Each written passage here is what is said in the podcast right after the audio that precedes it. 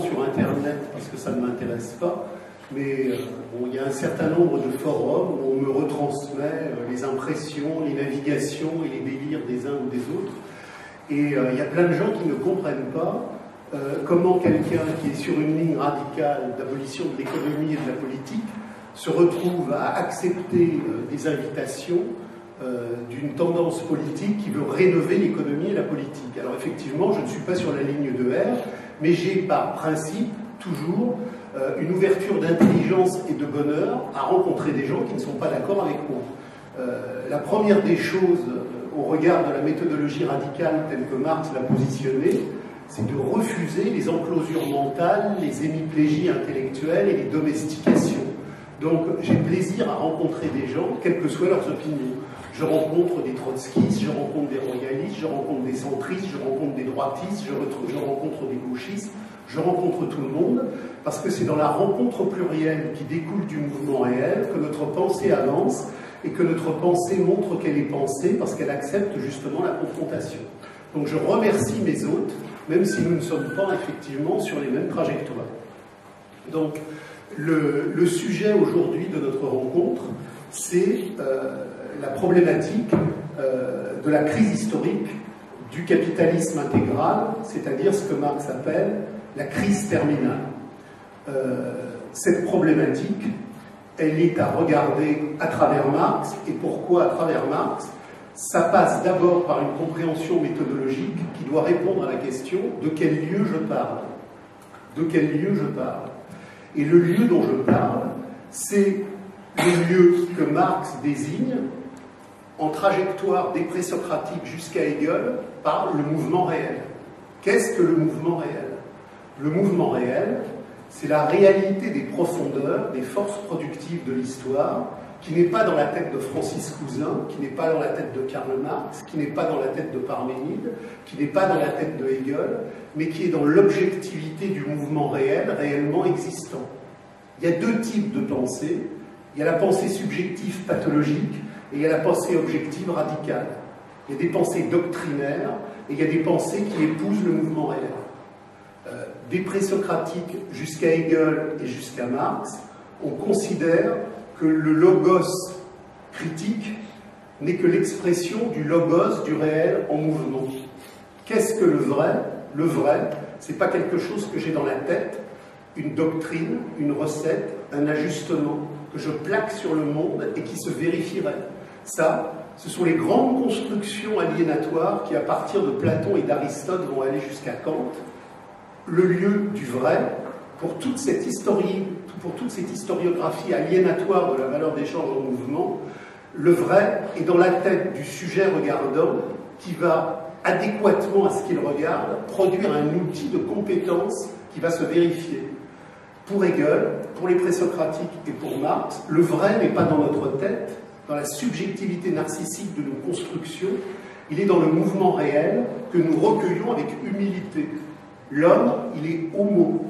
L'homme, il vient de la terre, qui est humus, et il est humilis, il est humble. Humble, ça ne veut pas dire qu'il marche à quatre pattes. Humble, ça veut dire que tout son orgueil de radicalité épouse le réel. Autrement dit, avoir une radicalité des profondeurs, c'est comprendre que tout ce qui est vrai est impersonnel au-delà de toute construction narcissique et subjective, parce que le vrai, c'est la quintessence de toutes les matrices objectives qui font le mouvement réel de l'histoire. Et quelle est la grande ligne de démarcation au sein de la première internationale entre Charles Marx et tous les groupes présents qui héritent de toutes les antériorités précédentes, Cabet, Considérant, Owen, Fourier, Proudhon, c'est que Marx dit les positions radicales ne résultent pas d'une pensée qui aurait découvert, qui aurait imaginé, qui aurait construit une recette. Nos positions radicales sont le mouvement réel, conscient de l'histoire, qui se matérialise dans les luttes radicales. L'histoire de l'humanité a connu deux temporalités, la temporalité des communautés et la temporalité des sociétés. Pendant des siècles, dans les communautés, il n'y avait pas de division, il n'y avait pas de scission, il n'y avait pas de travail, il n'y avait pas d'État, il n'y avait pas d'argent. Les hommes dans la communauté reproduisaient la communauté pour la satisfaction des biens humains de la communauté. Euh, c'est les Sioux, c'est les Cheyennes, c'est les Celtes archaïques, c'est les Germains, c'est euh, les Indiens d'Amazonie, tels que Pierre Clastre, pour certains, si vous l'avez lu, a recensé dans un ouvrage qui s'appelle Chronique des Indiens Guayaki ou La société contre l'État. La communauté ignore le scindé, la communauté ignore le divisé. Et à partir de la révolution néolithique qui va mettre en marche le mouvement de la valeur en mouvement, vont se créer les divisions, les séparations, les aliénations, les domestications, l'État, l'argent, la religion, l'art.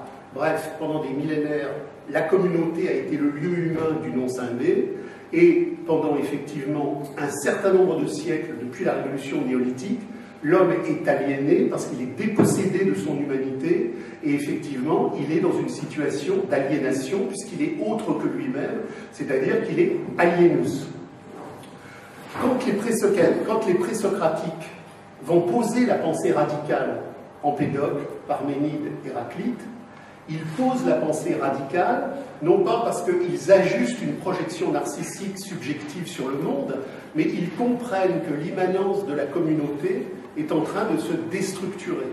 Et si vous lisez les présocratiques, c'est très pauvre en quantité délayée, mais c'est d'une richesse infinie en concepts concentrés. Héraclite, Empédocle, Parménide, c'est des fragments tout courts. C'est quelques très brèves lignes. Mais ce sont des brèves lignes qui disent toute la richesse du monde, puisqu'ils disent que le vrai, c'est le tout du mouvement qui se déploie en la vie. Chez les présocratiques, il n'y a pas la pauvreté de la fausse richesse aliénatoire des grands systèmes philosophiques qui vont naître à partir de Platon et d'Aristote. À partir de Platon et d'Aristote, vous aurez des arithmétiques, des algèbres, des physiques, des chimies, des poétiques, des rhétoriques. Vous aurez toute une série de cloisonnements aliénatoires où le tout est découpé en fragments séparés. Chez les présocratiques, il n'y a, pas de politique, il n'y a pas d'économique, euh, il n'y a pas de politique, il n'y a pas de chimie, il n'y a pas de physique, il y a le tout du monde. Qu'est-ce que le vrai? C'est le tout du monde déployé dans le non-salvé. Et donc, il y a cette compréhension radicale que le vrai est dans le monde, dans le mouvement organique, objectif et vrai du monde. À partir de Platon et à partir euh, d'Aristote, on part dans un système gigantesque de cloisonnement en savoir séparé qui donne l'impression que c'est riche. Aujourd'hui, quand vous discutez avec quelqu'un, il vous dit Ah, ça c'est très important, c'est un anthropologue. Ça, c'est très important, c'est un sociologue. Ça, c'est très important, euh, c'est un homme du scindé, c'est un spécialiste. Qu'est-ce que nous dit Marx? Qu'est-ce que nous disent Debord C'est que spécialiste, l'expert, c'est le règne le plus absolu de l'obscurantisme. Parce que l'expert a un savoir aliénatoire, statique et sclérosé d'une parcelle du monde. Mais la parcelle du monde qui est déconnectée du tout dynamique du monde, c'est un monstre froid, c'est un savoir faux, et c'est la mort en mouvement, c'est la quantité de la mesure aliénatoire du capital en mouvement qui a séparé le monde en champ d'expérimentation-vérification pour que la valeur d'échange puisse fructifier l'aliénation de notre domestication. Donc il y a une opposition radicale entre les présocratiques et les systèmes philosophiques qui naissent après. Les présocratiques, c'est une philosophie de rupture, c'est une philosophie d'insurrection, c'est une philosophie qui désigne le tout qui est en train de mourir et qui va basculer dans la civilisation, dans la société. Et jusqu'à Kant, la valeur d'échange en mouvement va produire cette, grande symphonie de l'appropriation des savoirs sur le monde.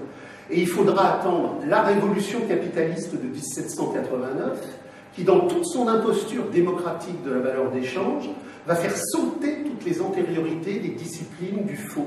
Et c'est Hegel, c'est Hegel qui repartira au présocratique. On ne peut pas comprendre Hegel et la subversion radicale de Hegel si on ne comprend pas que Hegel abolit Kant et tous les systèmes antérieurs à Kant en repartant chez Empédocle, Héraclite et Parménide. Et c'est précisément parce qu'il y a ce retour au savoir du tout qu'il y a la subversion dialectique de la pensée incendiaire.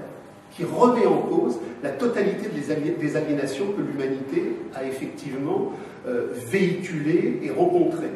Et Marx, il apparaît à ce moment-là, mais pas parce que Marx est un penseur pensant. Marx apparaît parce qu'il est le, la formalisation des luttes de classe les plus radicales.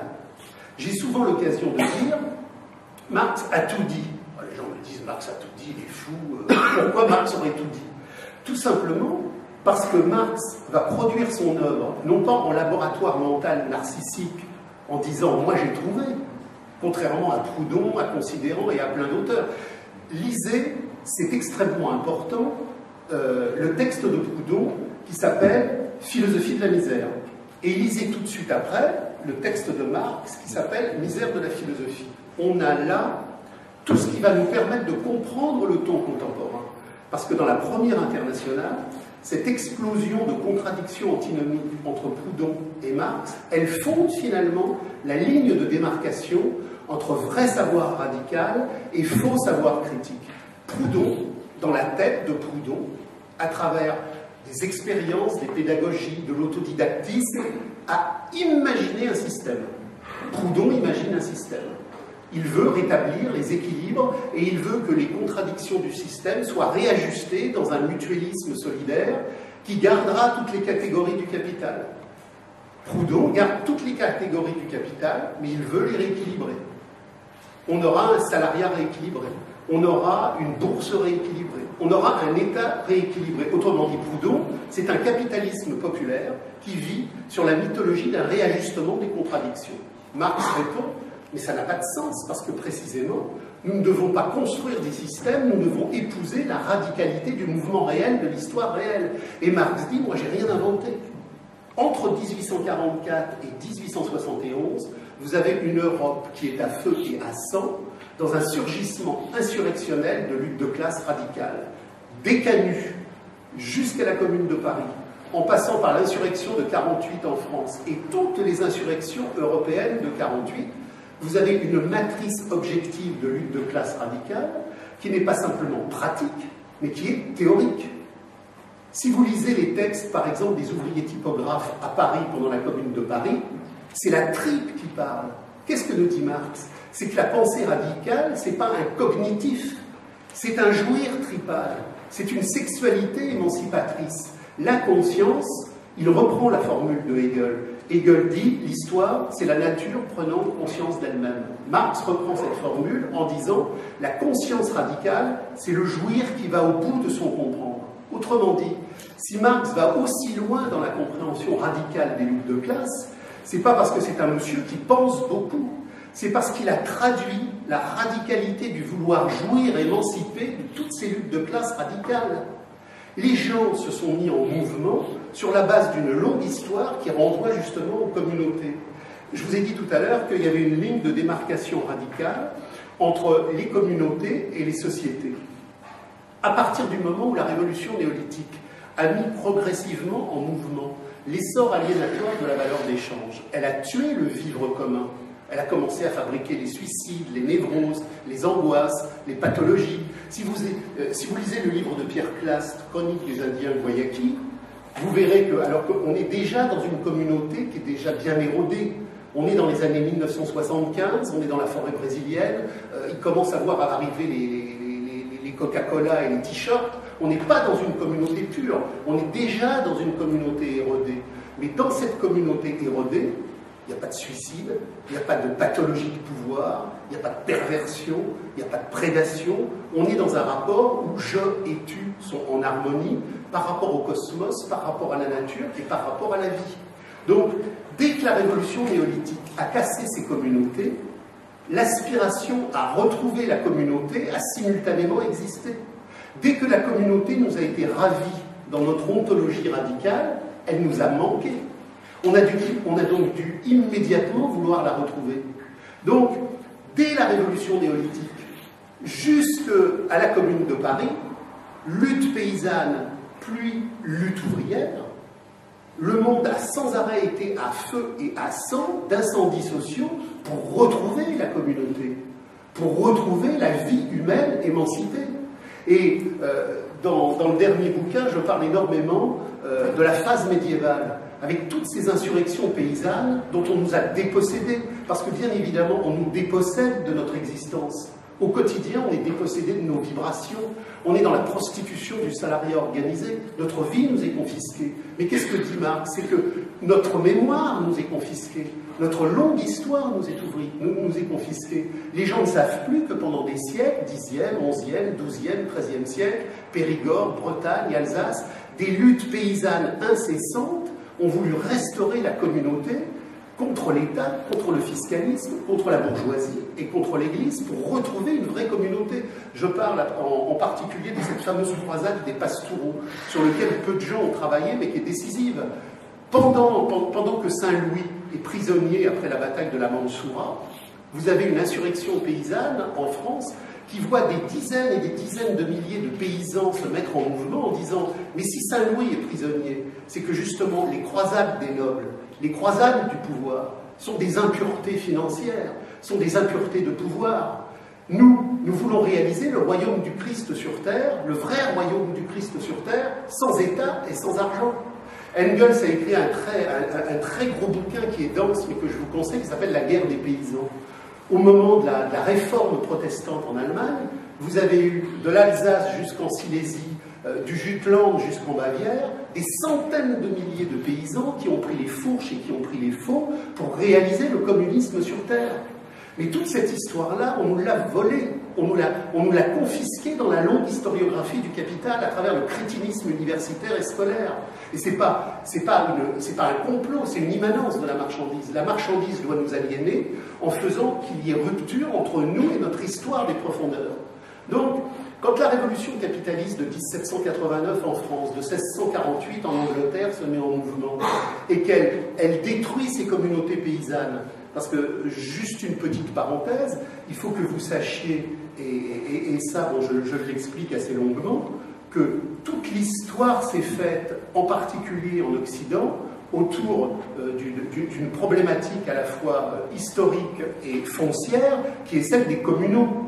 Quand les invasions germaniques se sont répandues sur la décadence de l'Empire romain, les tribus germaniques de la forêt, ce que Engels et Marx appellent la marche germanique, ont fait fructifier sur la totalité du continent européen ce qu'on a appelé les communaux.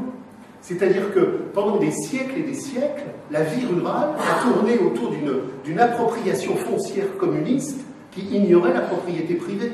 Et euh, du baptême de Clovis jusqu'en 1789, on assiste au rétrécissement programmé continu des communaux. C'est-à-dire que la propriété privée s'empare progressivement des terres, alors que les terres étaient bien communs. Aujourd'hui, vous allez dans n'importe quel bled du Gévaudan, dans n'importe quel bled de Normandie, vous avez un coin que les gens appellent encore les communaux. C'est la vaste souvenance qui avait effectivement des zones communales. Et les, paysans n'ont pas quitté la terre pour aller dans l'exil concentrationnaire usinier par bonheur. Un matin, les paysans n'ont pas dit c'est génial, on part à la ville.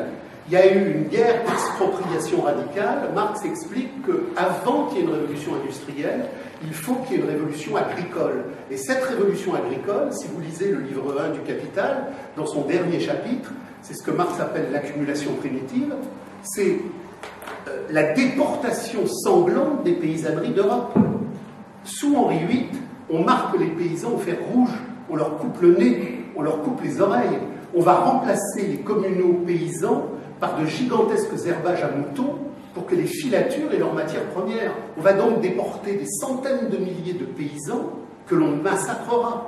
Et Cromwell fera la même chose en Écosse et fera la même chose en Irlande. On vous parle assez souvent de l'esclavage noir dans les plantations américaines. On ne vous dit jamais qu'il y avait des centaines de milliers d'esclaves blancs dans les plantations américaines, écossais, irlandais, déportés par la démocratie anglaise du capital. Donc, on a fait la même chose en France en 1789, puisque en abolissant les privilèges, en abolissant la loi Le Chapelier, on a du même coup aboli les pratiques communautaires ce qui fait qu'au terme de cette révolution agro-industrielle qui avait appauvri la paysannerie, le paysan à qui il restait deux cochons ou deux vaches, mais qui les faisait vivre sur les communaux, à partir du moment où les communaux étaient confisqués dans un système d'appropriation, il n'avait plus rien pour ses bêtes. Et qu'est-ce qui lui restait? Le départ à la ville. Donc il faut bien comprendre que pendant des siècles de paysannerie, on a eu une insurrection continuelle sur le continent européen de résistance à la montée en puissance de la modernité à la fois capitaliste, financière et étatique. Donc, quand la paysannerie expropriée et expulsée des, campagnes s'est retrouvée à la ville, elle a transmis le flambeau incendiaire qui existait depuis la révolution néolithique dans ses luttes incessantes.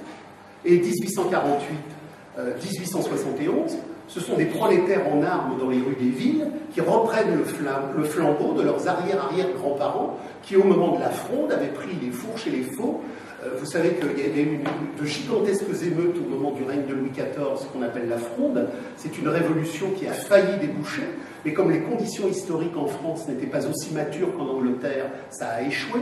Donc la Fronde n'a pas abouti, mais c'était en quelque sorte une répétition générale de la révolution capitaliste de 1789. Donc, ce qu'il faut comprendre, euh, c'est ce que dit Marx dans une lettre à Rugg.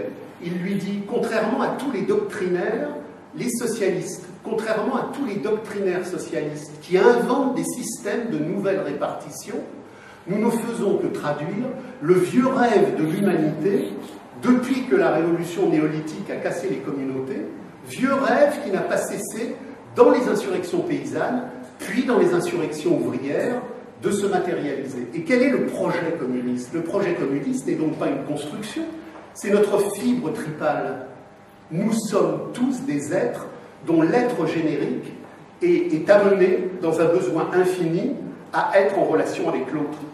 Nous sommes profondément communiés dans notre racine tripale. La solitude est, par essence l'anti-humanité. Donc nous aspirons à une communauté humaine de relations vraies. Dans le monde actuel, euh, du couple à la famille, en passant par toutes les relations humaines, c'est le marché narcissique des représentations échangistes. Tout est représentation échangiste. Et ça, c'est l'humanité terrifiante. C'est la désolation, c'est l'inhumanité absolue de notre vivre à nous-mêmes. Et ça, ça a pris aujourd'hui dans le capitalisme intégral une forme absolument paranoïaque, parce que dans la schizophrénie des villes contemporaines, pour la première fois, nous sommes des humains dans l'inhumanité la plus absolue. Nos grands-parents, même aliénés par une structure sociale aliénatoire, avaient encore des partitions d'humanité dans un vivre villageois, dans un vivre, le, bistrot dans la manufacture où les gens se retrouvaient. Il y avait des vivres collectifs qui marquaient encore l'humanité. Nous sommes entrés aujourd'hui, dit Marx, dans le capitalisme intégral de la schizophrénie absolue. Mais même si nous sommes là-dedans, nous, nous sentons tous en notre trip que ça ne va pas. Et ce n'est pas un problème de revenus, même que mes revenus soient résiduels et dérisoires, ou que j'ai un poste dans la banque machin, mes relations humaines sont vides. Mes relations sexuelles sont vides, mes relations à la nature sont vides, mes relations culinaires sont vides. Je vis dans l'absolue vacuité de l'insipidité du capital. Et ça, Marx le prévoit, parce que Marx n'écrit pas le capital pour ce qu'il voit au XIXe siècle, il anticipe tout ce qui va se passer aujourd'hui au XXIe siècle. C'est-à-dire qu'il n'y a pas un détail de l'ingénierie sociale du capital, de la cybernétique, de l'informatique, de la robotisation, qui n'ait été prévu par le livre 2 ou le livre 3, parce que Marx n'a effectivement pas analysé la biologie du capital, il a anticipé et prévu sa nécrologie. Donc quand je dis que Marx a tout dit, c'est parce que quand on prend la peine de le lire en profondeur à travers les groupes radicaux, parce que très vite après Marx, vous avez eu la social-démocratie et le bolchevisme. La social-démocratie, comme le bolchevisme, c'était des projets de maintenance du salariat, de l'État et de l'argent. Marx, tout de suite, à partir du moment où il a compris ce qui se passait, c'est-à-dire que le capital dévore tout, que le capital retourne tout, que le capital digère tout, n'a pas cessé de dire tout ce que je sais, c'est que moi, je ne suis pas marxiste. Qu'est-ce que ça veut dire? Marx dit je ne suis pas marxiste. Ça veut dire que dès que Marx produit cette radicalité critique qui fait qu'à partir de la Commune de Paris, on sait qu'il n'y a qu'un seul projet d'émancipation humaine, l'abolition de la politique, l'abolition de l'économie, la destruction de l'État, la destruction de l'argent, il va y avoir effectivement, et comme pour le Christ, une réadaptation aliénatoire. Quand vous lisez les évangiles, vous lisez un texte de radicalité dans l'amour de l'être. Vous vivez un incendie contre les marchands du temple de la marchandise. Le Christ n'a pas fondé une église institutionnelle pour qu'à la droite de l'empereur, il y ait des évêques qui fassent fonctionner l'aliénation domesticatoire. Le Christ n'a pas créé une église étatique. Il a appelé à l'insurrection d'une assemblée d'amour contre toutes les sphères d'argent et contre tous les royaumes du monde du pouvoir. Euh, Calvin se réclame du Christ. Calvin se réclame du Christ. Calvin, c'est le VRP de la Banque genevoise. Quel rapport entre Calvin et le Christ? Si ce n'est qu'il faut dénaturer le Christ et que le calvinisme est l'antithèse de l'assemblée radicale du Christ évangélique. C'est pareil pour Lénine et c'est pareil pour la social-démocratie. On va utiliser le renom Marx pour faire exactement le contraire de ce que Marx avait dit. Euh, Marx a toujours dit que l'émancipation du prolétariat sera l'œuvre de l'automouvement du prolétariat. Qu'est-ce que disent les sociodémocrates? Qu'est-ce que disent les léninistes? La classe ouvrière, c'est de la merde très unioniste. Elle est incapable d'avoir une conscience radicale. Il faut créer un parti de spécialistes, des spécialistes qui viennent de, la couche moyenne intellectuelle. Parce que l'ouvrier est spontanément très unioniste. Ça veut dire qu'il est indécrotablement réformiste. Donc, les grandes impostures du XXe siècle, la social-démocratie et le bolchevisme, sont aux antithèses absolues de ce qu'a dit Marx. Il y a donc un travail radical de réappropriation de, Marx à faire, comme il y a un travail de, de, réajustement à la pensée du Christ. Les évangiles sont aux antipodes de toutes les églises d'argent et Marx est aux antipodes de tous les partis et de tous les syndicats qui ont voulu reproduire l'économie politique. Le sous-titre du Capital, c'est critique de l'économie politique. C'est-à-dire que du début jusqu'à Proudhon, tout le monde fait de l'économie politique, c'est-à-dire qu'on vous propose de transformer, de rénover, de réajuster, de peindre, de moderniser l'argent, l'État, la politique, l'économie, la géopolitique, toutes les sphères d'aliénation qui nous encasernent et qui font de notre quotidien une domestication esclavagiste.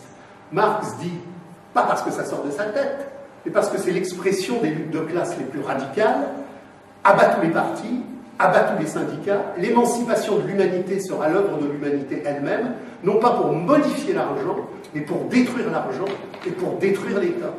Parce que l'État et l'argent ne sont pas des structures neutres, ce sont des structures d'aliénation par essence. Alors je vois, il y a toujours, il y a toujours le, le, monsieur subjectif qui veut faire un cours et qui dit mais il ne faut pas confondre l'argent et l'usure. Il faut lire Marx. Marx a expliqué tout ça. Il n'y a pas d'usure s'il n'y a pas d'argent. L'usure n'est pas sortie un bon matin d'un champignon parachuté sur un continent euh, désolé. L'usure est la mécanique du crédit aliénatoire à partir de l'argent. Et l'argent n'est pas un outil neutre. L'argent n'est pas un objet qui est posé là, qui pourrait avoir des utilités positives et des utilités négatives. L'argent, avant d'être un étalon monétaire et avant d'être un moyen d'échange à partir de la quantification de la valeur qu'il y a dans les marchandises, est une relation aliénatoire historique. Il est d'abord une relation aliénatoire historique. Dans les communautés traditionnelles, il n'y a pas d'échange.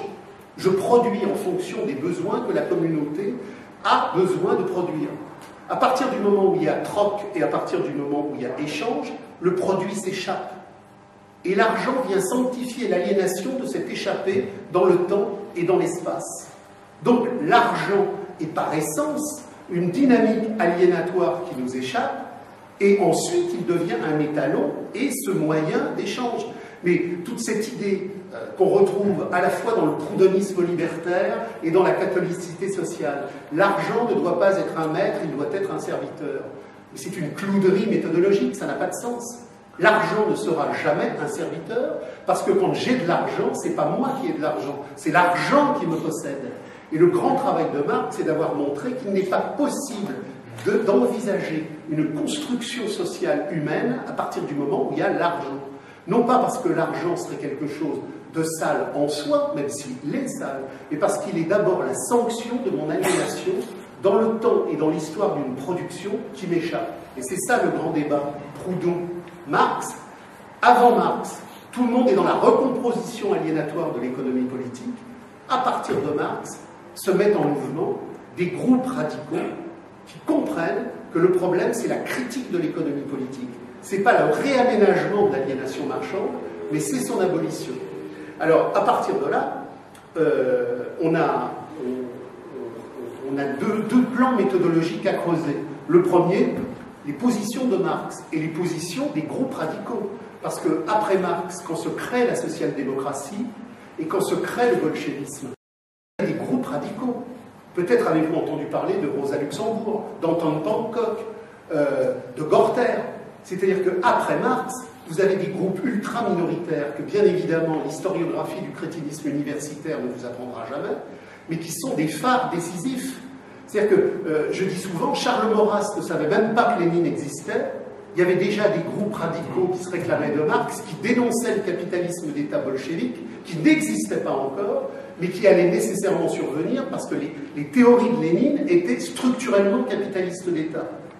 Euh, dans, les années, euh, dans les années 30, vous aviez des groupes radicaux comme l'Union communiste internationale ou le groupe Bilan, qui, alors qu'ils étaient ultra, ultra minoritaires, comprenaient que cette gigantesque, ce gigantesque cataclysme fascisme-antifascisme allait engager la Deuxième Guerre mondiale, qui allait massacrer des millions de prolétaires, marchandises humaines excédentaires, comme on allait massacrer et détruire toute la production industrielle excédentaire. Et à Barcelone, en 1937, vous n'avez pas deux camps, vous avez trois camps. Vous avez le camp franquiste et vous avez le camp républicain, et vous avez le, le camp des barricadiers insurrectionnels que Orwell accompagnera, que Simone Veil accompagnera, et qui dit ni la République ni Franco, révolution sociale. Donc il y a toujours eu, dans les grandes phases historiques, la maintenance de ce courant radical qu'on va voir réapparaître dans les années 60 avec Guy Debord et l'international situationniste. C'est-à-dire des groupes qui font une critique radicale du capitalisme contemporain, mais en comprenant que le capitalisme contemporain, c'est et le capitalisme libéral occidental et le capitalisme d'État oriental. Et quand en mai 56, la commune insurrectionnelle de Budapest se mettra en mouvement, vous verrez le capitalisme soviétique et le capitalisme américain se mettre ensemble pour, au moment de l'affaire de Suez, exterminer les ouvriers insurrectionnels de Budapest. Donc, il y a toujours des oppositions entre clans capitalistes. Les clans capitalistes s'affrontent, mais les clans capitalistes s'unifient dès qu'il y a une lutte de classe radicale. Après 71, Bismarck et la République qui a supplanté Napoléon III après Sedan se font la guerre. Mais dès que les barricadiers de 1871 prennent le pouvoir dans les rues de Paris, les Prussiens et les Français se mettent ensemble pour massacrer. Et aujourd'hui, alors on y reviendra, plein de gens, dans le prisme subjectif du quotidien, se disent que la Russie poutinienne est beaucoup moins dangereuse pour l'essor de nos émancipations éventuelles que le capitalisme, américain. Mais ne vous y trompez pas. Si demain les prolétaires de Budapest se remettent en mouvement, Obama et Poutine fusilleront ensemble les prolétaires insurrectionnels de Budapest. Parce que toutes les classes capitalistes, malgré toutes les guerres qui les opposent pour se partager les marchés et les règnes de pouvoir sur la terre, quand le prolétariat se manifeste, le prolétariat, on le massacre. C'est pour ça que tous ces groupes radicaux, depuis Marx, en passant par Rosa Luxembourg jusqu'aux situationnistes, ont toujours dit, à propos de la Palestine, comme à propos de toutes les latitudes du monde, la seule ligne révolutionnaire, c'est zéro État. Zéro État. Parce que demain, quand la bourgeoisie palestinienne, si un jour un accord dans 10 000 ans se faisait avec l'antitésioniste, obtenait un État, est-ce que vous croyez que quand il y aura une grève dure à Gaza ou à Jéricho, la police palestinienne ne bastonnera pas les ouvriers insurrectionnels Ce que nous ont appris les groupes radicaux, c'est que tout État est pourriture par essence. Tout État est pourriture par essence, et l'émancipation radicale présuppose l'éradication de tous les gangs étatiques. Et Rosa Luxembourg, en 1905-1910, avait pour projet, contre le léninisme, de montrer que toutes les luttes de libération nationale sont des luttes capitalistes.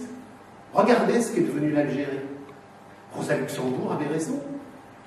Vous croyez que la bourgeoisie FLN, est plus tendre quand elle casse la tête des grévistes que le colonisateur? L'émancipation est contre tous les États parce que l'État est par essence une machine capitaliste d'oppression. Donc ça, c'est le premier plan qui est décisif. Maintenant, le deuxième plan, je me dépêche, j'en arrive au problème de la crise. Alors pourquoi Marx a tant travaillé la crise? Il a travaillé la crise parce que l'histoire n'est pas faite de volonté subjective. Le, grand prisme, narcissique, c'est le libre arbitre. Les gens veulent être libres, les gens veulent avoir une volonté narcissique, ils veulent dire moi j'ai une volonté, je peux. C'est-à-dire qu'à tout moment, les gens vous disent mais je veux participer à l'histoire. La volonté humaine, elle existe. Alors Marx dit oui, la volonté humaine, elle existe, mais elle n'existe que pour autant qu'elle épouse les contradictions historiques du temps et qui font qu'elle est adéquate à la ligne déterministe de ce qui produit ce temps. Hannibal était un général absolument incroyable en matière stratégique. Il avait une volonté de faire.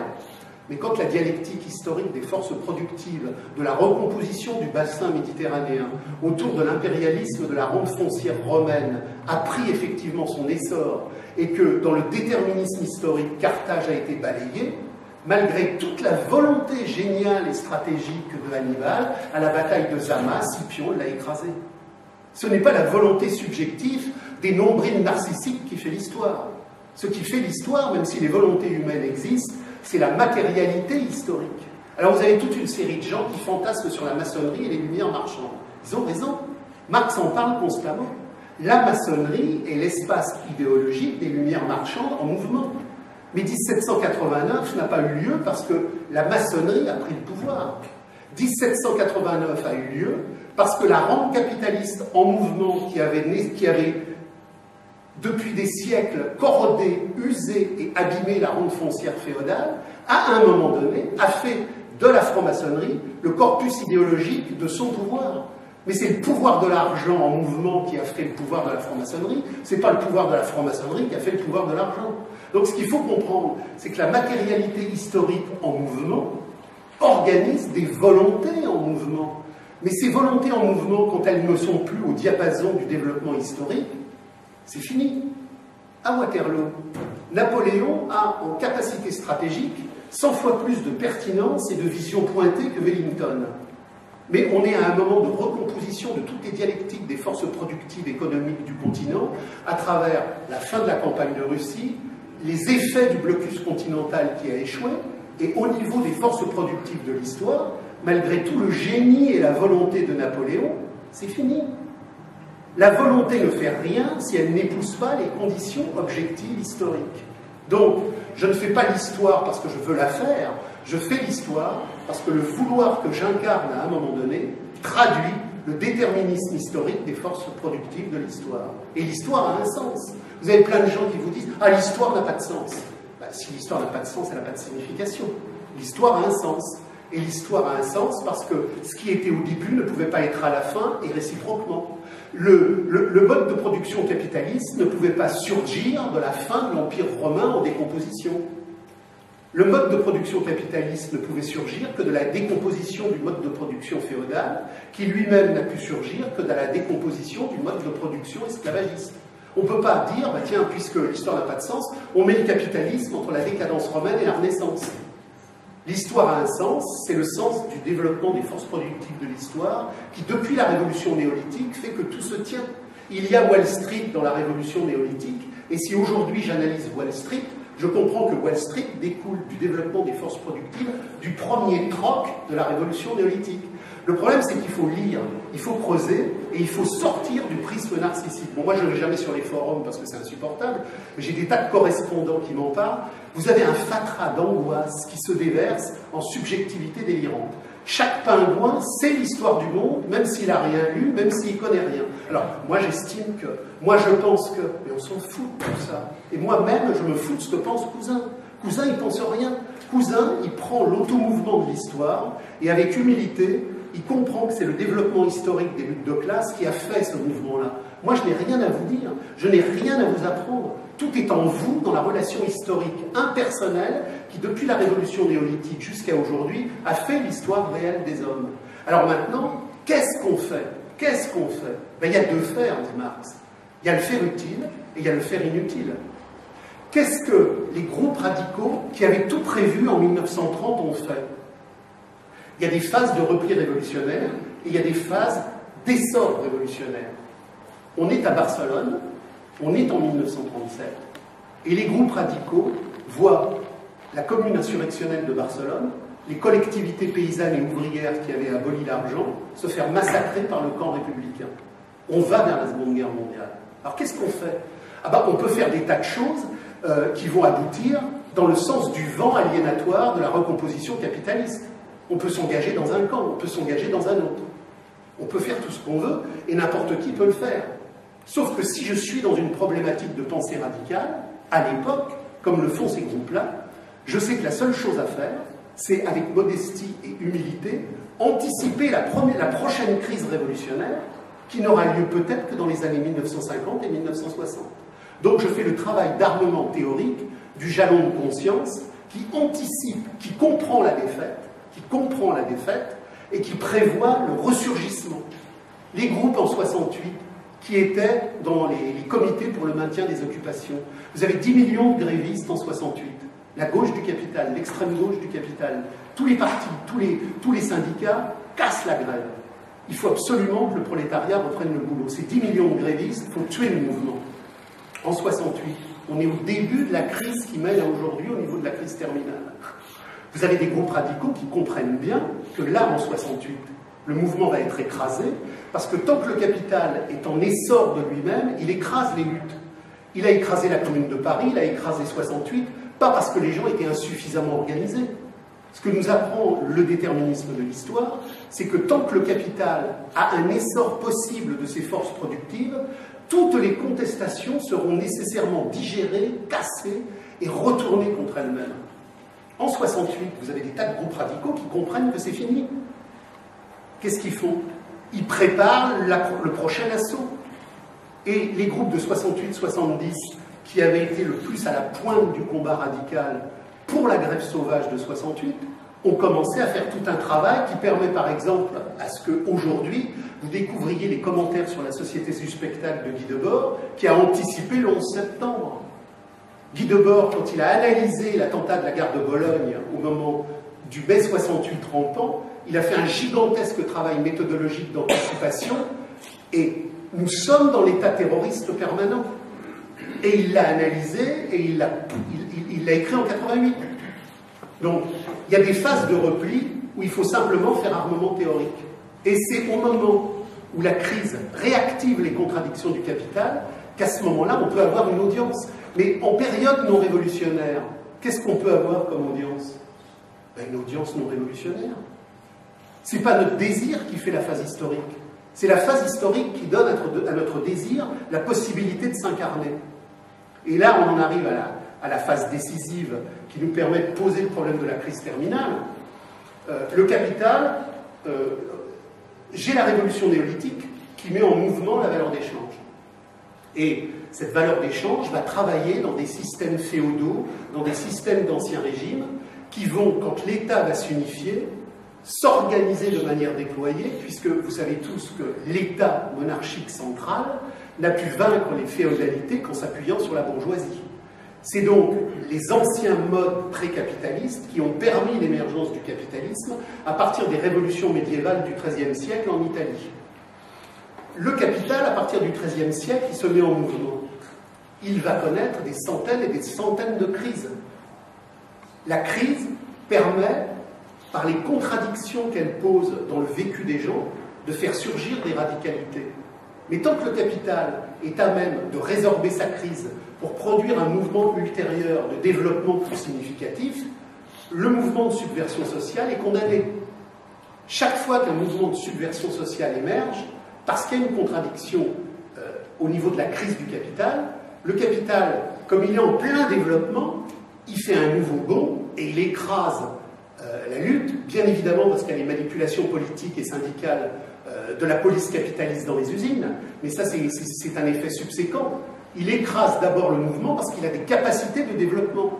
Et c'est ce que dit Marx par rapport aux blanquistes. Euh, la commune de Paris aurait été mieux organisée, elle aurait tenu deux jours de plus.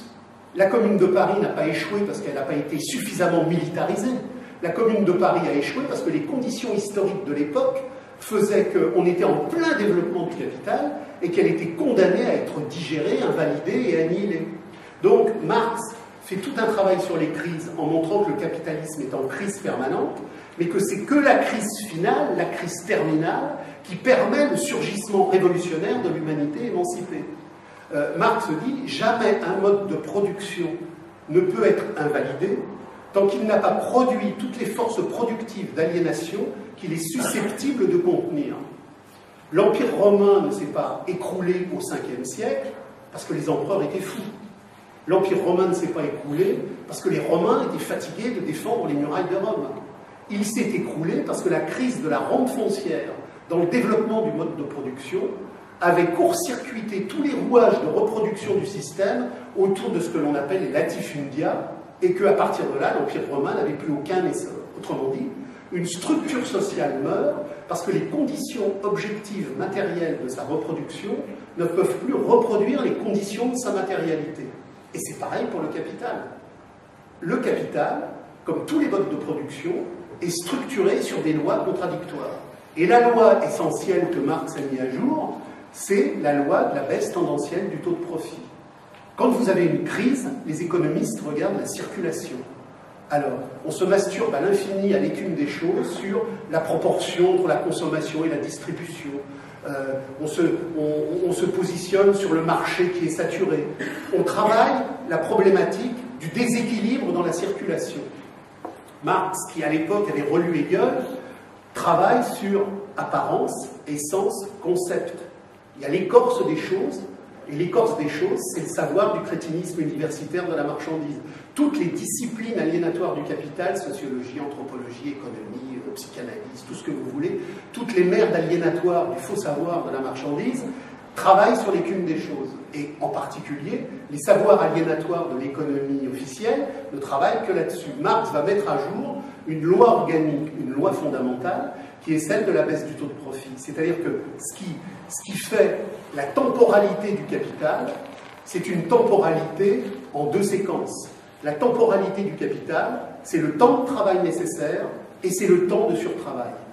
C'est-à-dire qu'à partir du moment où un humain asservi à la prolétarisation de l'existence travaille dans une entreprise, sa temporalité se décompose entre le temps de reproduction de sa force de travail, ce qui lui est payé sous la forme salariale, et un surtravail qui ne lui est pas payé et qui structure l'histoire de l'exploitation. L'exploitation, c'est le fait qu'il y a toujours un incrément de valeur qui n'est pas rétribué. Et donc, Marx met à jour le fait que seul le travail humain exploité produit de la valeur. La machine ne produit pas de valeur, la machine ne produit que par son usure la valeur que lui a donnée le travail humain qui l'a construit. Une machine, elle vaut une valeur qui s'épuise dans son temps d'usure, qui n'est pas manipulable par l'aliénation fétichiste du salarié employé qui, lui, peut travailler plus. Donc, le capital ne vit que par le travail humain exploité, mais il vit sur un théâtre mondial de concurrence qui fait que le taux de productivité doit constamment croître parce que par le taux de productivité, les marchandises, en contenant moins de valeur, vont coûter moins cher et vont donc pouvoir, sur le terrain de la concurrence, gagner du terrain par rapport aux concurrents. Donc, il n'y a que le travail humain qui produit de la valeur, mais sur le terrain concurrentiel, je suis constamment obligé de recourir à de plus en plus de machines pour avoir un taux de productivité qui me permet de vendre moins cher et donc de vendre plus. Cette contradiction, dit Marx, elle est explosive pour le capital. Il est donc obligé, puisque son taux de profit baisse constamment, d'augmenter la masse. Et c'est cette augmentation de, masse qui constamment sature le marché et fait les crises de surproduction. Quand j'ai une crise d'ancien régime dans un mode pré-capitaliste, c'est parce que j'ai eu une saisonnalité euh, au niveau climatique qui a merdé, il n'y a pas de blé. C'est une crise de sous-production. L'identité foncière du capital en crise, c'est la surproduction. Mais la surproduction, elle ne vient pas de la folie des producteurs. Elle vient d'une loi structurelle, organique, dans la logique d'inhumanité du capital.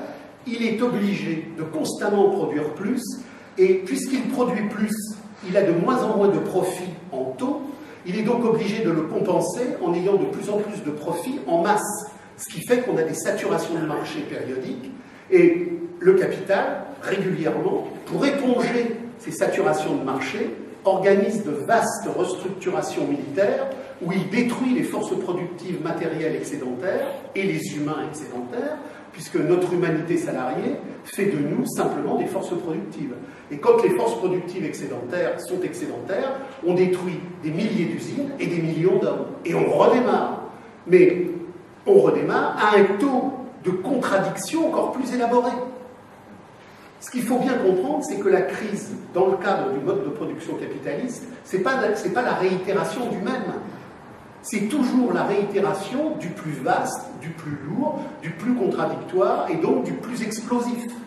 Et il y a donc un moment historique, comme le mode de production esclavagiste s'est effondré, comme le mode de production féodal s'est effondré, il y a un moment historique qui s'appelle la crise terminale, où la loi contradictoire du capital, à partir de cette problématique travail humain, travail machinique, devient absolument insupportable. Alors vous avez aujourd'hui des gens qui n'ont pas humains, qui vous disent Oh, mais le capital va remplacer tous les humains par des robots. Sauf que, du point de vue de la loi organique du capital, c'est impossible. Chaque fois qu'un secteur se robotise à outrance, il est obligé d'aspirer et de vampiriser à la périphérie des secteurs de main-d'œuvre. Plus le capital se robotise, plus il accélère sa crise. Et le problème, c'est que la crise, elle doit s'analyser non pas du point de vue des capitaux partiels, mais du point de vue du capital organique total mondial. Le capital ne pense pas. Les capitalistes ne pensent pas. Ils ont une pensée d'intelligence technique. Ils n'ont pas une pensée d'intelligence ontologique.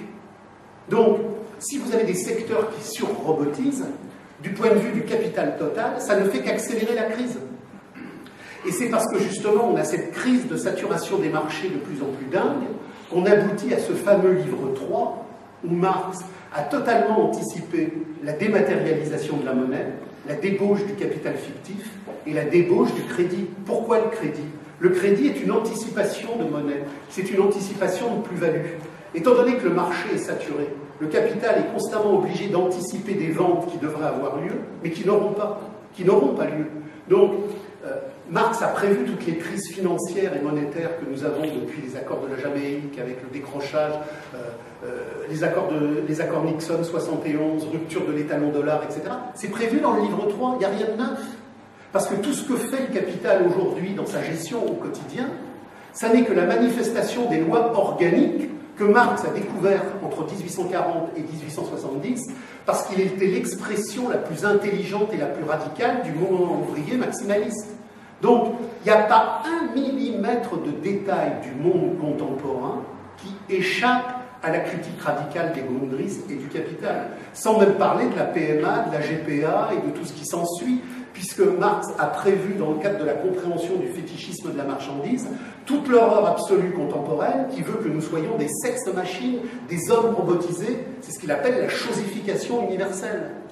Donc tout a été dit, tout a été prévu, et moi j'ai rien à dire. Ce que j'ai fait, c'est simplement parce que ça fait plus de 30 ans que dans des tracts, dans des réunions, je, je fais circuler cette idée-là, les gens m'ont dit, il y a aujourd'hui une, vaste fatigue mentale, culturelle et historique à rentrer dans Marx, et donc essayer de nous faire une petite synthèse pour nous expliquer pourquoi il a tout dit. Donc je n'ai aucune originalité, mon travail consiste simplement à vous dire et à vous expliquer pourquoi il a tout dit. Et pourquoi il a tout dit, ça revient aujourd'hui à comprendre des formes essentielles qui nous ramènent à Proudhon. Je, cinq minutes et j'arrête, s'il faudrait des heures. Euh, il y a Aujourd'hui, si vous voulez, au summum du fétichisme de la marchandise, au summum de l'impatience narcissique, les gens veulent faire. Le grand truc, c'est qu'ils veulent faire. Alors, ils écrivent souvent qu'ils veulent faire, la plupart du temps, ils font rien. Mais ils veulent faire, ils veulent faire. Donc, la, seule chose qui soit essentielle, c'est de comprendre qu'il y a des choses qui sont décisives. Par exemple, la compréhension de la politique. Vous avez plein de gens qui veulent restaurer la politique. Vous avez plein de gens qui veulent restaurer l'économie.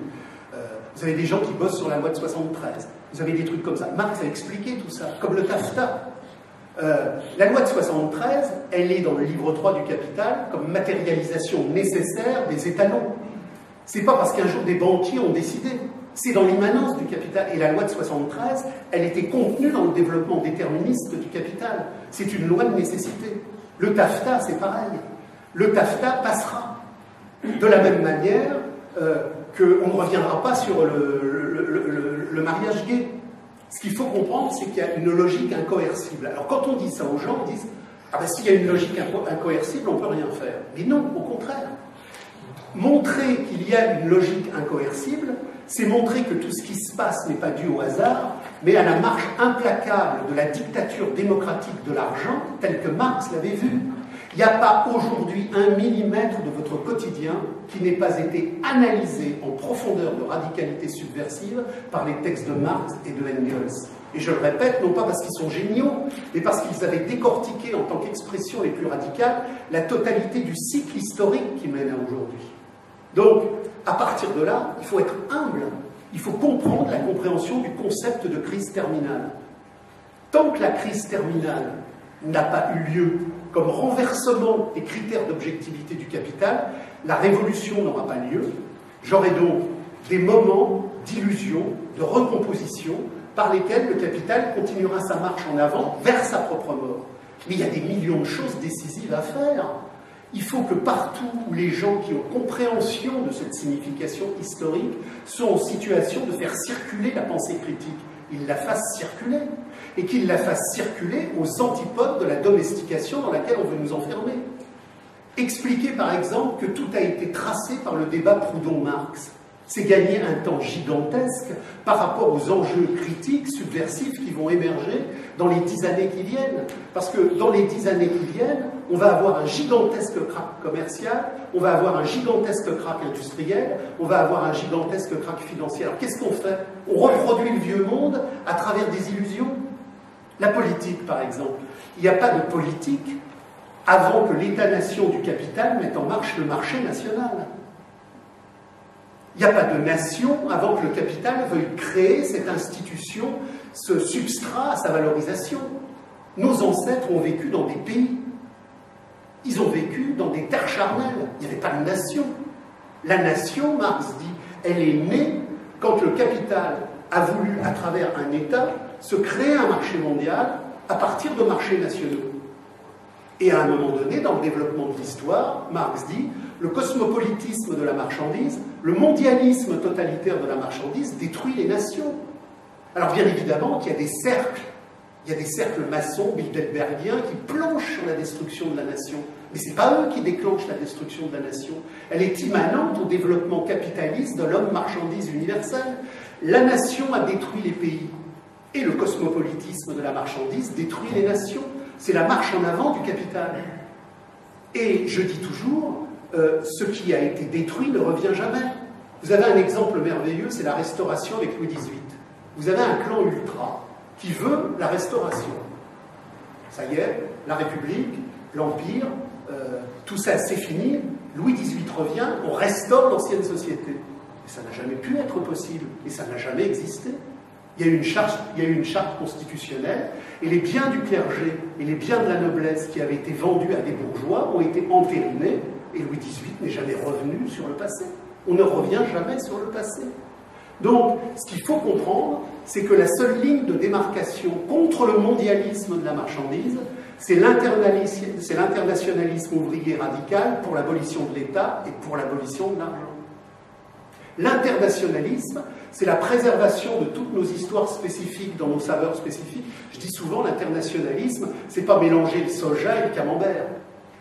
L'internationalisme, dit Marx, c'est la spécificité de toutes nos histoires radicales qui s'émancipent du cosmopolitisme de la marchandise pour faire vivre, pour faire vivre l'être.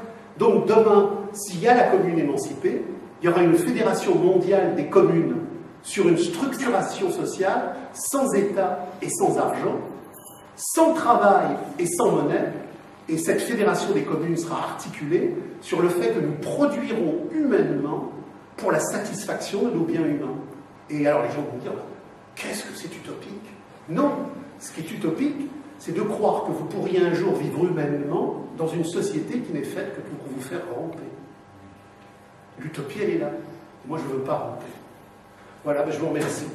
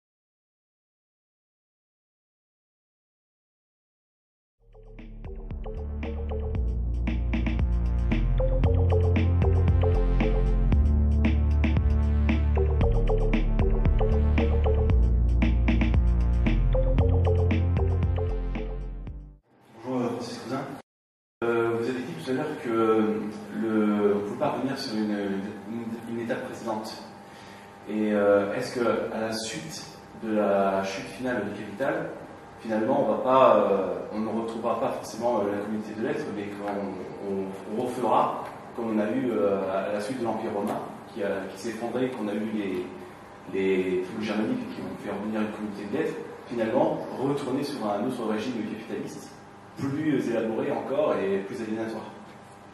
votre question est importante parce qu'elle va me permettre de faire la différence entre la communauté locale et la communauté universelle. Euh, si les communautés de l'être étaient si géniales et que pendant des siècles elles ont été ce qu'elles ont été, pourquoi ont-elles chuté? Ben, Elles ont chuté tout simplement parce qu'il y a une loi dans le développement historique des forces productives, c'est que ces communautés étaient locales, localistes et étriquées. Je prends souvent l'exemple des Indiens des plaines parce que c'est un exemple sur lequel j'ai beaucoup travaillé. Euh, vous avez une communauté Sioux, vous avez une communauté Cheyenne, vous avez une communauté Pony. Il n'y a pas d'argent, il n'y a pas d'État, mais il y a déjà une névrose localiste parce que quand les Sioux vont piquer des, chevaux au, pony, bah, de temps en temps ils flinguent un pony. Donc il y a un communisme qui est mondial au début de l'histoire humaine, avant le néolithique. Mais ce communisme est localisé. Il n'a pas sa dimension universelle. Et c'est pour ça que Marx nous dit le capital est une gigantesque pourriture de merde à l'échelle universelle. Il emploie le mot merde. Mais il dit il y a un côté positif dans le développement du capital, c'est qu'il a créé l'homme universel. C'est-à-dire que quand il y aurait effectivement la crise terminale du capital, on ne va pas créer des communautés locales séparées les unes des autres qui reproduiraient le troc ou l'échange. Vous avez plein de gens aujourd'hui sont dans des grands laboratoires onanistes, le citoyennisme, le civilisme, comment on fera marcher l'argent, le, le noir-argent, il y aura des billets, il y aura des cartes, etc. L'histoire a tranché. Si on redémarre sur l'échange ou sur le troc, on ne résout rien et on redémarre à la case zéro. La problématique essentielle, c'est une communauté humaine universelle qui n'a rien à voir avec le cosmopolitisme de la marchandise. La communauté humaine universelle, c'est pas le mondialisme, c'est l'anti-mondialisme sur le terrain universel qui, qui seul permet d'écraser le mondialisme. C'est-à-dire que dans le mondialisme, on est tous gris.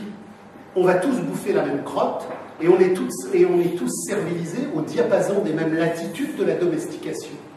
La communauté humaine universelle, elle préserve toutes les ancestralités et les richesses de nos cultures. On retrouvera les vrais fromages de chèvre, on retrouvera le vrai cochon noir. C'est-à-dire que la communauté humaine universelle, c'est pas un pas en avant dans la modernité asphyxiante, c'est un retour archéofuturiste à tout ce que nos communautés locales avaient de positif, mais qui étaient condamnées à mourir parce qu'elles étaient locales et étriquées.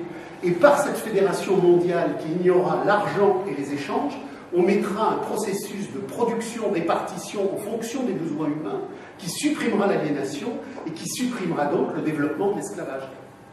Merci. Une autre question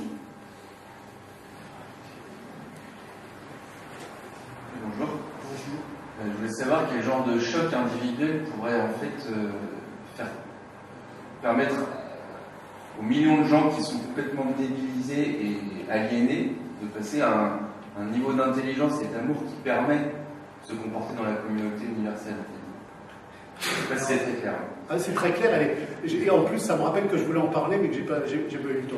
Si vous voulez, on ne passe pas de la conscience fausse à la conscience vraie parce que des séminaires éducationnistes ou des avant-gardes proclamés narcissiquement viennent nous expliquer notre ressenti et qu'au terme effectivement d'un bon dressage de pédagogie anti-système, enfin on comprend, puis on part tous dans les rues, mais non, je sais pas ça.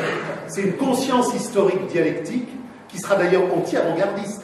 Parce que chaque fois qu'on a vu un mouvement social radical en 36, en 68, les avant-gardes, elles courent derrière. Les avant-gardes sont tout de suite une arrière-garde. Et quand une avant-garde veut, garder un, micro, un micro-mouvement euh, d'influence, elle devient fusilleur. Donc les, avant-gardes sont complètement déclassées. Mais ce qu'il faut comprendre, c'est qu'est-ce que la conscience? Et comme tout à l'heure je disais, euh, l'histoire et la nature prenant conscience d'elle-même. La conscience, c'est nos corps, c'est nos tripes qui prennent conscience et saveur de notre désir. La conscience révolutionnaire, c'est pas un truc cognitif avec des équations sur la baisse du taux de profit. Euh, non, la baisse du taux de profit, on la récuse parce qu'elle passe dans nos tripes aliénatoires. C'est-à-dire qu'à un moment donné, ce qu'il faut comprendre, c'est que toute cette conscience fausse qui nous enferme, qui nous débilise, qui nous abrutit, qui tue nos sensualités, qui tue nos saveurs, qui tue nos émerveillements, qui tue nos rêves, qui tue nos humanités, ce qui fait qu'on est aujourd'hui chosifié. C'est pas dans nos têtes. C'est dans nos têtes parce que nos têtes sont le reflet d'une production sociale aliénatoire qui nous enferme. Et que dit Marx, que dit Debord et que disent les groupes radicaux qui sont sur cette trajectoire-là C'est que la structure sociale qui produit la conscience fausse, quand on sera dans la crise terminale, elle va elle-même s'invalider. Les gens ne vont pas se mettre à bouger parce qu'ils auront lu des livres. Bien sûr qu'aujourd'hui, c'est important de lire des livres parce que nous marquons ici, parce que nous discutons et parce que nous avons, quelles que soient nos différences de perception, nous avons déjà conscience plus ou moins qu'un monde nouveau est nécessaire. Alors on est plein, en fonction de nos histoires, on ne le voit pas pareil, il y a plein de trucs, mais on a compris par exemple que quand le système nous parle du terrorisme, il ment. On a tous compris ça, même si on n'est pas d'accord sur le reste. Donc quelque part, nous sommes une parcelle d'humanité en éveil. Mais ce n'est pas nous, parcelle d'humanité en éveil, qui allons faire le catéchisme révolutionnaire aux gens, et ce n'est pas pour ça qu'ils vont bouger. Ils vont bouger parce que dans l'infrastructure sociale de leur quotidien, il va se produire un renversé. Et là, ce que nous, on a déjà compris, ils vont aussi le comprendre. Et au moment où ils vont le comprendre, nous, on comprendra plus. Mais voyez ce qui s'est passé en 68. En 68, tous les gens qui se sont mis en mouvement étaient complètement asservis en 67. Là, on est à Nantes. Nantes a été un des leviers de la grève sauvage en 68. Il y avait les chantiers, euh, je crois que vous avez une usine une usine d'aviation à Bougnay ou je ne sais pas quoi. Ça, voilà, ça a commencé là. Mais, mais, Bernard, dans son atelier au mois de mai, parce qu'il y a une infrastructure sociale de la conscience fausse qui ne fonctionne pas, il se, met, il se met à bouger, puis il va voir Lucien et lui parle. Mais Bernard et Lucien, ils étaient comment six mois avant ils étaient complètement abrutis, ils allaient au tiercé, ils ne se posaient pas de questions. Il y, a, il, y a, il y, a, un truc dans la matrice vitale de la tripe du désir qui fait que dans un atelier, ça commence à parler. Qu'est-ce qu'ils sont devenus un an plus tard? Alors, alors, après, alors, après 68, il y a des gens qui se sont suicidés. Parce que la parole qui s'était libérée en 68 avait été tellement loin, ils avaient envisagé tellement de choses que le retour urbain a été impossible. Ce qu'il faut comprendre, si vous voulez, c'est que nous sommes des êtres profondément communistes. La langue, la langue est une structure communiste. Euh, quand les hommes ont créé le concept grec de logos, ils ne se sont pas mis autour d'un feu et ils ne se sont pas dit tiens, comment on pourrait appeler la parole? Tiens, comment on pourrait, appeler la, logique? Il y a une immanence communiste quand ils allaient cueillir des baies dans la, dans la grande armature linguistique indo-européenne, il y a une racine, Leiden, LGN, qui veut dire cueillir. Donc, il y a une spontanéité, je cueille, et comme je suis dans une, dans une rationalité présocratique, le logos, c'est ce que je cueille au cœur du monde qui se déploie. Qu'est-ce que la logique?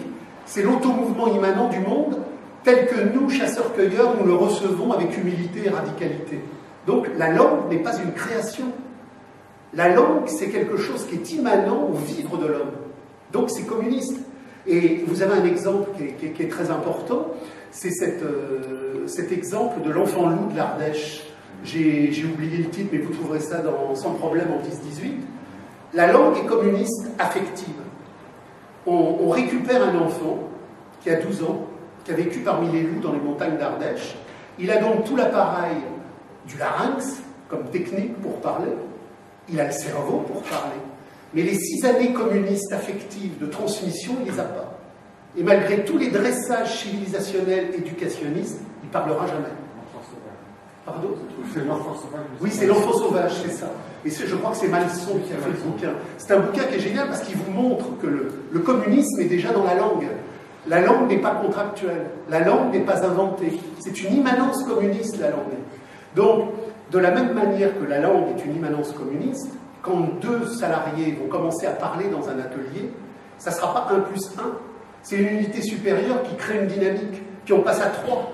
Et si vous voulez, cette parole qui s'émancipe dans l'atelier étouffant, où on était complètement servile le lundi, elle produit un jaillissement le mardi ou le mercredi qui s'étend, et c'est comme ça que toutes les grèves radicales ont émergé, parce qu'elles émergent de la tripe. Merci. Une autre question? Bonjour monsieur. Bonjour. Euh, je voudrais savoir, vous poser une question euh, quant à la communauté humaine universelle. Comment peut-elle se mettre en place?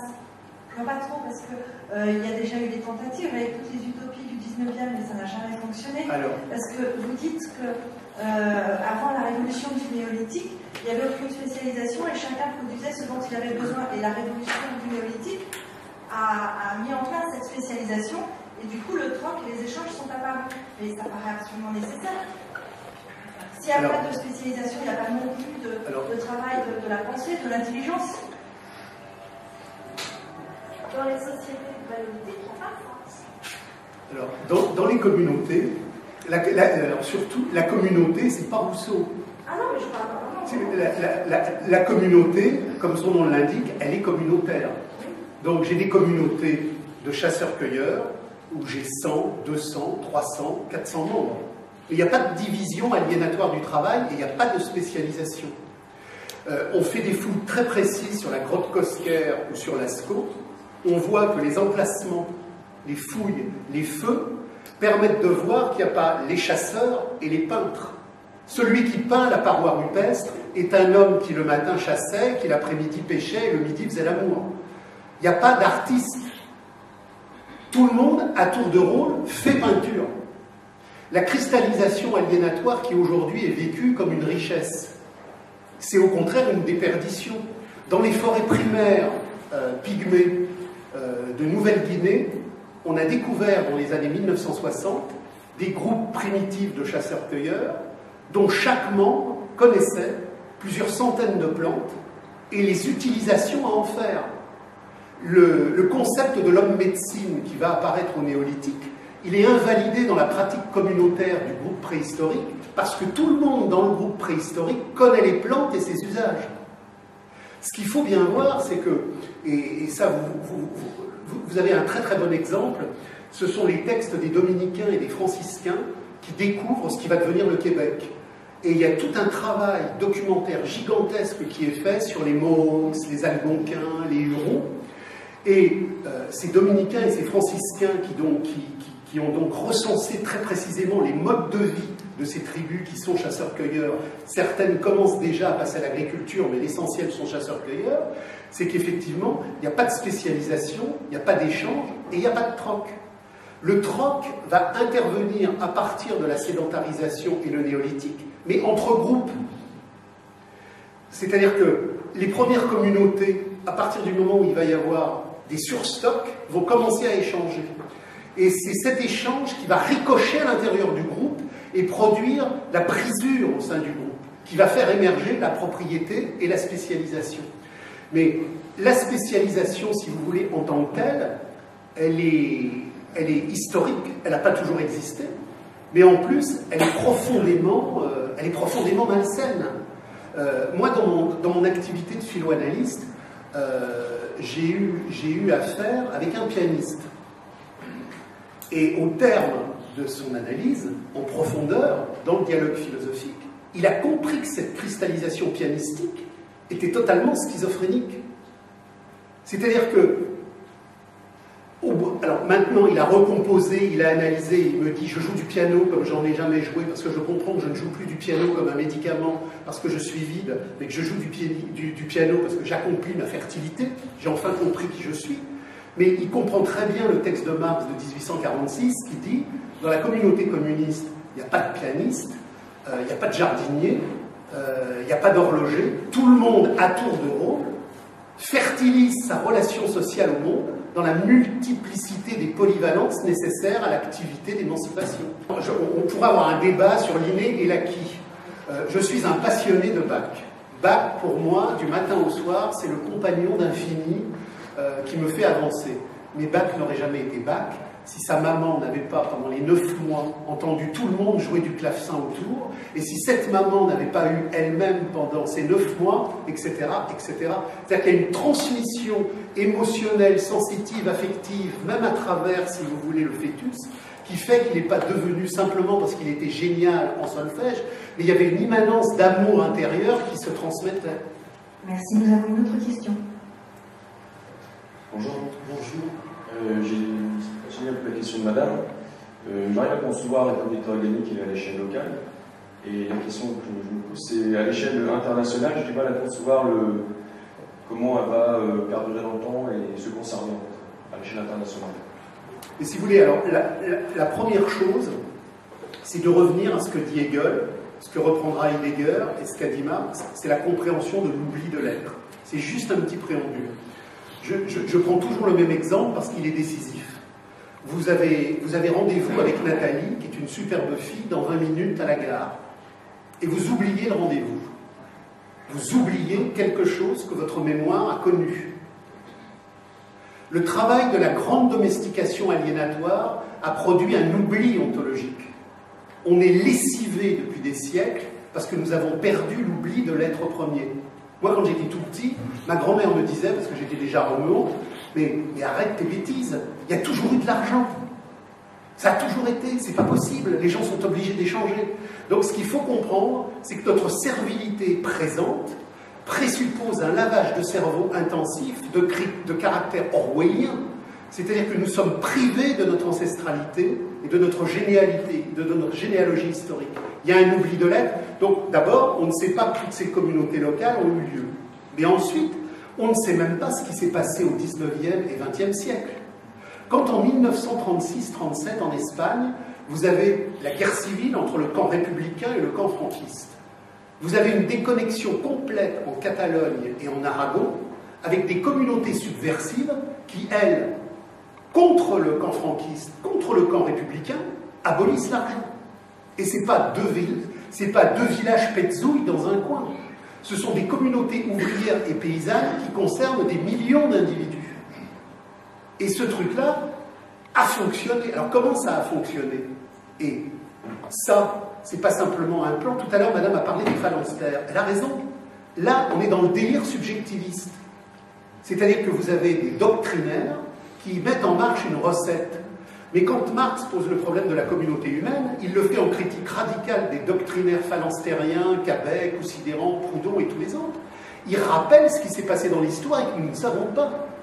Quand à l'époque de Luther se met en marche la révolution de la réforme en Allemagne, en même temps qu'il y a cette révolution de la réforme, vous avez des centaines de milliers de paysans qui créent des communautés paysannes sans argent et qui vont donc se faire massacrer par l'Église, par Luther, par les princes et par la bourgeoisie.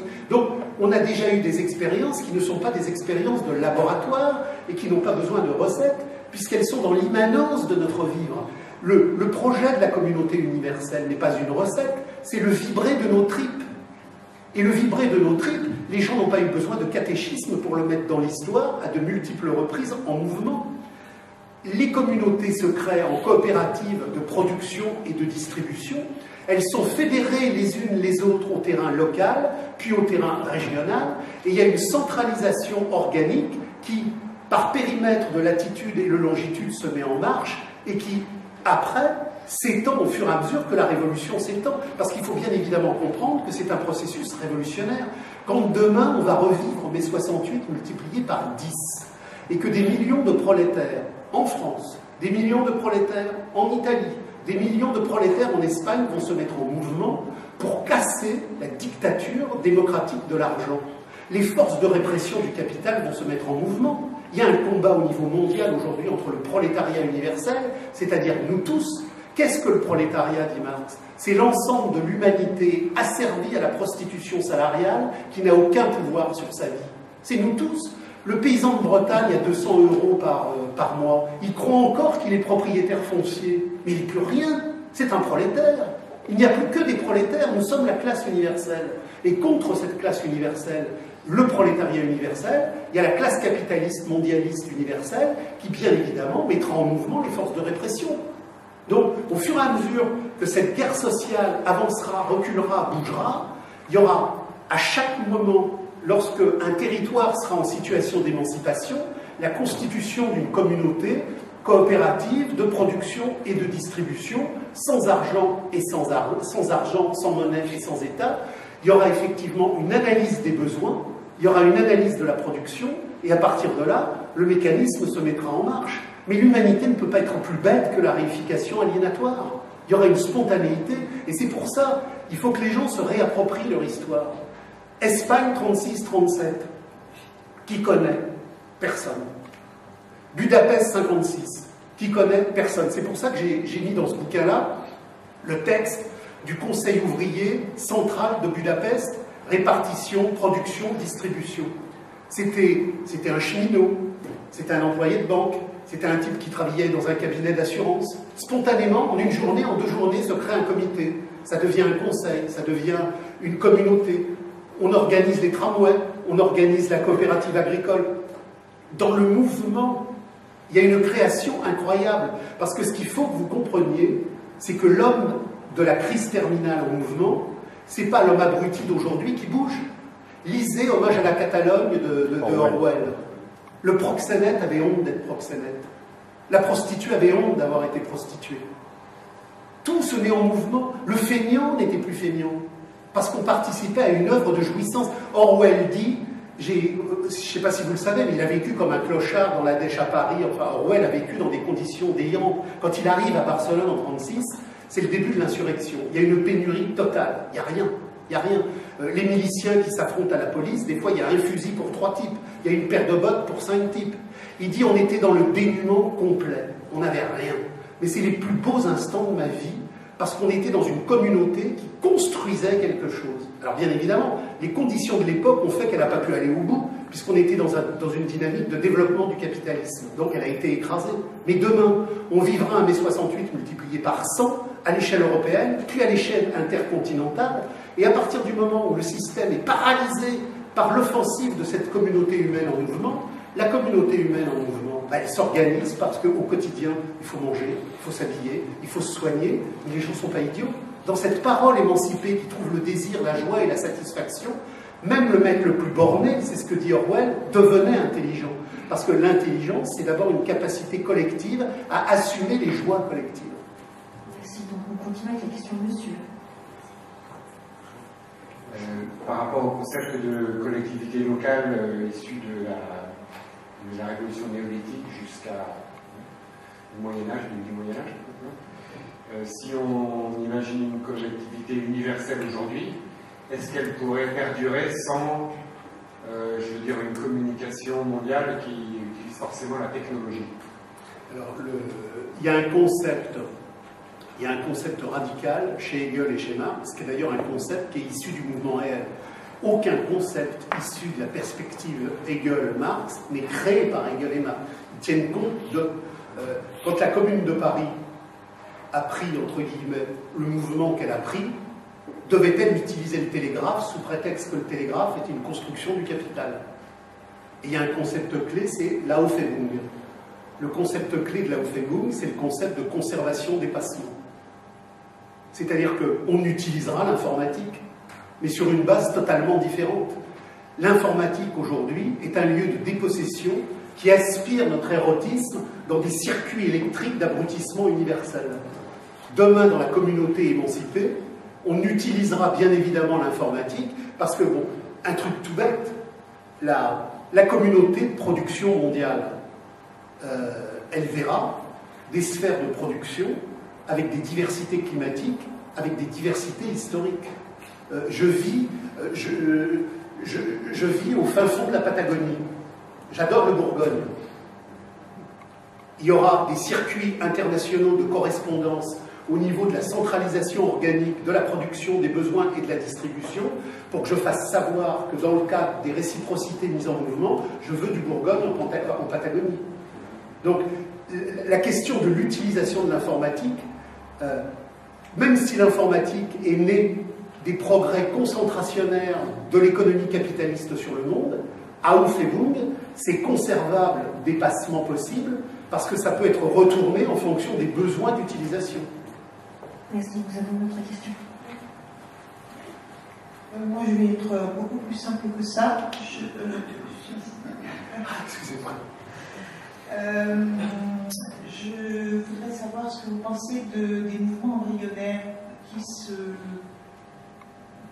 qui se répercutent un petit peu dans le monde entier sans pour autant. Alors, effectivement, il y a une divulgation par le biais d'Internet, hein, mais euh, des mouvements de réappropriation des terres, notamment des terres, euh, des terres communales qui ne sont pas exploitées au niveau agriculture par C'est un exemple, hein, pour faire très court, les incroyables, les incroyables comestibles par exemple, qui répondent effectivement à une nécessité, un besoin essentiel de se nourrir et de manière euh, et échange gratuit euh, et avec une production, euh, voilà, un échange gratuit et un travail non rémunéré, mais avec uniquement l'échange. Voilà. Alors, si vous voulez, sur ce genre de choses, je ne porterai pas de jugement de valeur, ça n'a pas d'intérêt. Je porterai sim- simplement un- une perspective de fait. Euh, ça ne gêne pas le capital et ça a toujours existé. Alors, il ne s'agit pas de minoriser la chose. Euh, je comprends très bien que dans certains espaces, certaines personnes, parce qu'il y a des possibilités de faire un peu autre chose, le fassent. Mais c'est comme la permaculture, c'est comme le jeûne, c'est comme tous ces trucs-là. Non, mais comme expérience Le locale. concept de- d'échange et de réappropriation. Oui, mais euh, c'est dans le système. Et si vous voulez, oui, mais je veux dire, si vous voulez, on, on est, on, est dans un, on, est dans un, on est dans un déphasage total. Le propre de la domestication aliénatoire du capital, c'est le déphasage total. Donc les gens, et je le vois moi dans, mon activité de philo-analyste, où je reçois les gens, les gens sont perdus, et très souvent ils ont besoin de raccrochage partiel.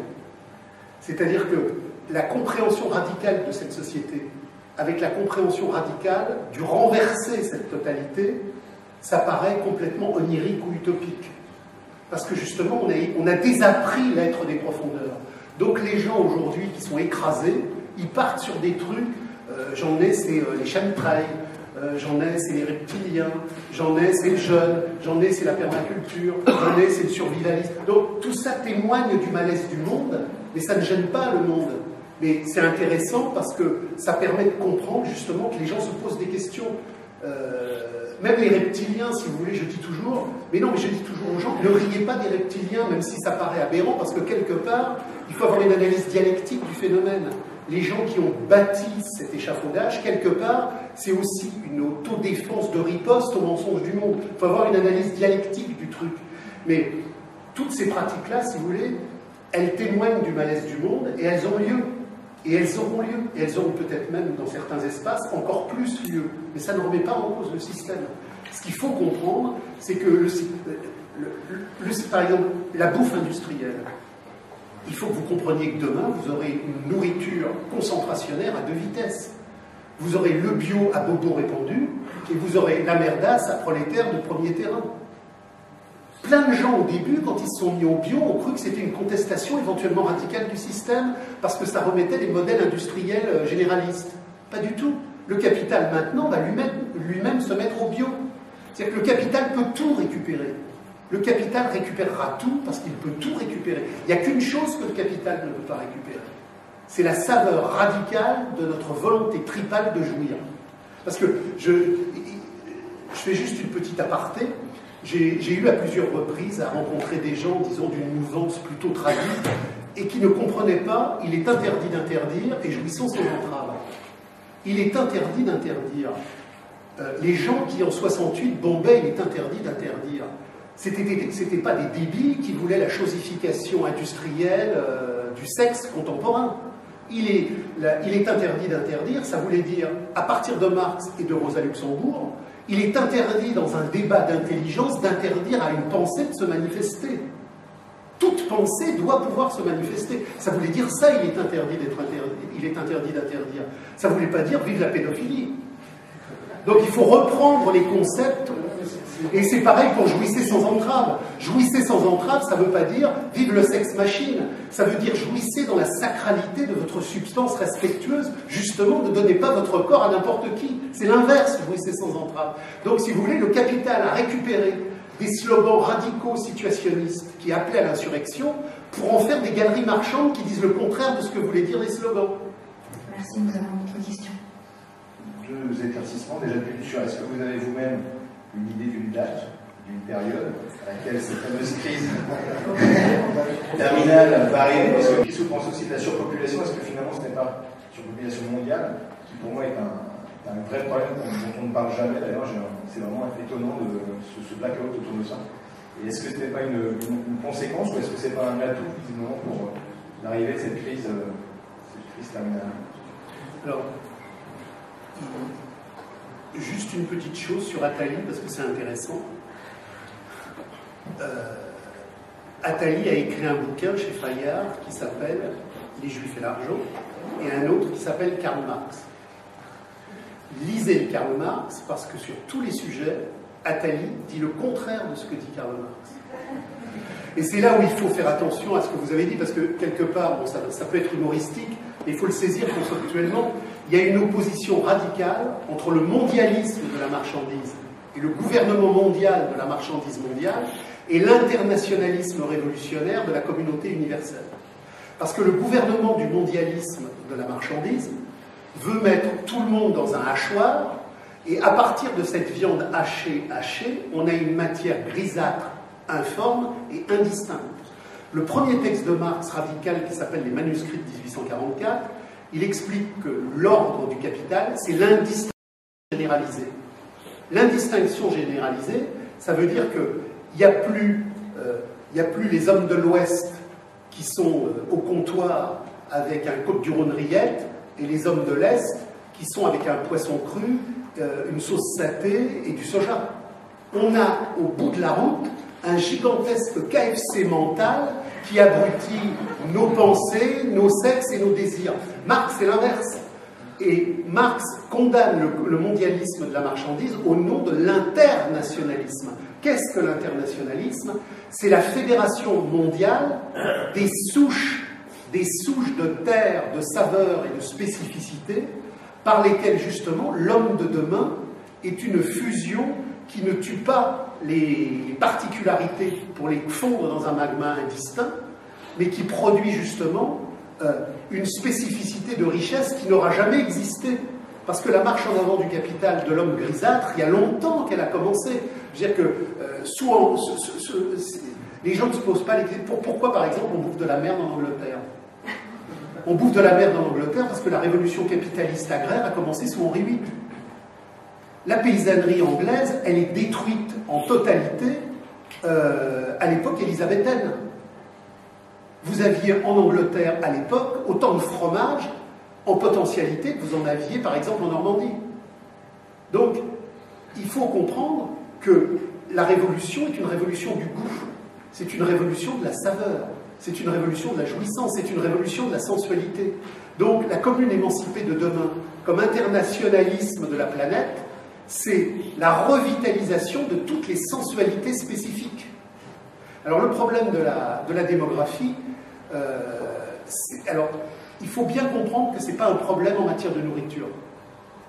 Ce n'est pas un problème en matière de nourriture. Ce qui est un problème en matière de nourriture, c'est la réalité industrielle du pillage des sols. Euh, si vous lisez par exemple Le Capital, vous verrez que bien avant le couple bourguignon, Marx a posé le problème sous une forme conceptuelle des vers de terre dans la terre. Marx, dès 1850, montre que la chimie du capital est en train de détruire l'humus. Et que si bien évidemment on détruit l'humus, on détruit les conditions de possibilité de nourrir les gens qui sont là. Ça veut dire que demain, dans la commune émancipée, on va retrouver euh, il y aura un gigantesque mouvement d'appropriation, on détruira les villes. La division du travail entre ville et campagne, elle n'est pas naturelle elle est aliénatoire. La ville est le lieu majeur de la tentacule capitale. On détruira la défense. Là, ce, ce bouseux, là, de merde bétonnée que j'ai vu en arrivant, ça sera détruit. Tout ça sera détruit. Il y aura une réappropriation des sols. Là, vous avez vécu, vous avez vécu une phase d'inondation. Tous les clowns universitaires et médiatiques vous ont dit que ce sont des catastrophes naturelles. Ce ne sont pas des catastrophes naturelles. Ce sont des catastrophes historiques du capital. 30 années, 40 années de remembrement, de destruction des terres, euh, d'effacement de, de, de, des haies, euh, de béton, on bétonne, on bétonne tous les 5 ans un département. Euh, donc il y aura une réappropriation de tout ça. Donc il faut bien comprendre que le lessivage dans lequel la domestication nous a enfermés veut absolument nous faire croire que les espaces pathologiques d'asservissement, de pouvoir et de concupiscence seraient quelque part biologico-neuroniques. Non, ils sont historico-sociaux, aliénatoires. Ce sont le mot qui est là. Merci.